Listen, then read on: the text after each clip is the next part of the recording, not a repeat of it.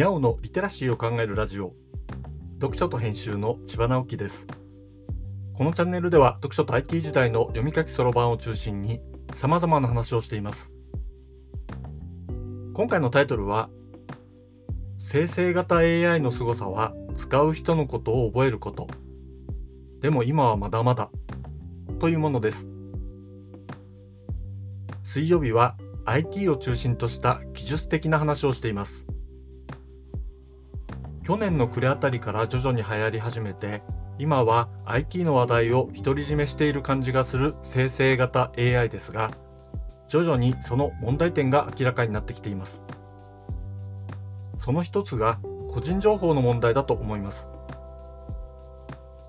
現状の生成型 AI のいまいちなところはある話題に対して対話できる回数が少ないことです。要するに対話の内容をどこまで覚えているのかということです。これは現在の生成型 AI がクラウド上で動いていてたくさんの人に同時に機能を提供するために1人分の記憶容量が少ないために起きる制限です。では仮にこの1人分の記憶容量をかなり増やせたとしましょう。次の問題はこれをどれだけ永続的に記憶できるかということになります。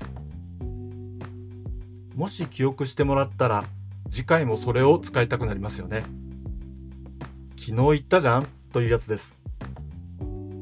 今のシステムでは昨日のことはおろか数分前に言ったこともきれいさっぱり忘れるわけです。これをできればいつもきちんと覚えてほしいわけですよね。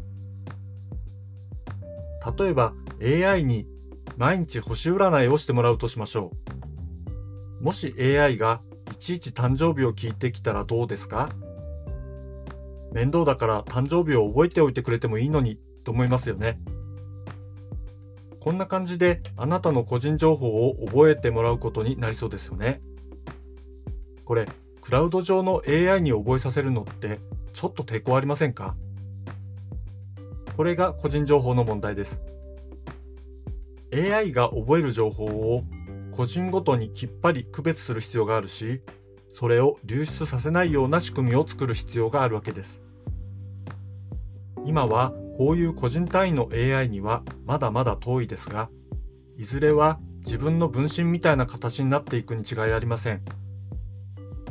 それをどこで管理するかはかなり大事な問題になってくることでしょう。多分個人の AI は個人情報の塊の部分とそれ以外の一般常識みたいな部分は別々になってスマホみたいなデバイスで動かすことになるような気がします。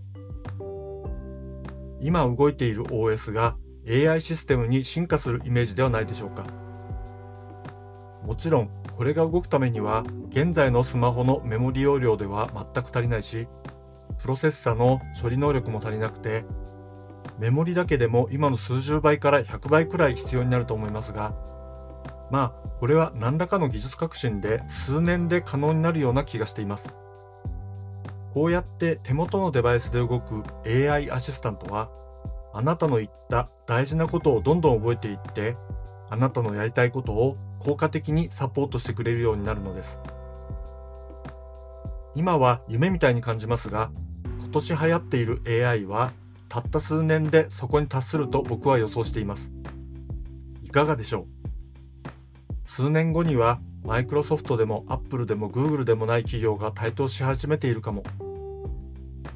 ワクワクしますか？それとも不安ですか？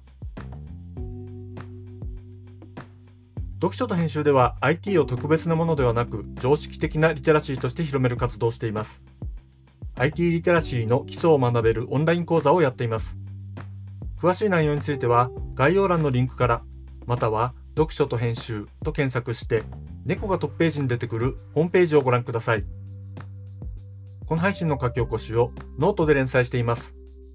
概要欄にリンクがありますのでフォローいただけると嬉しいです。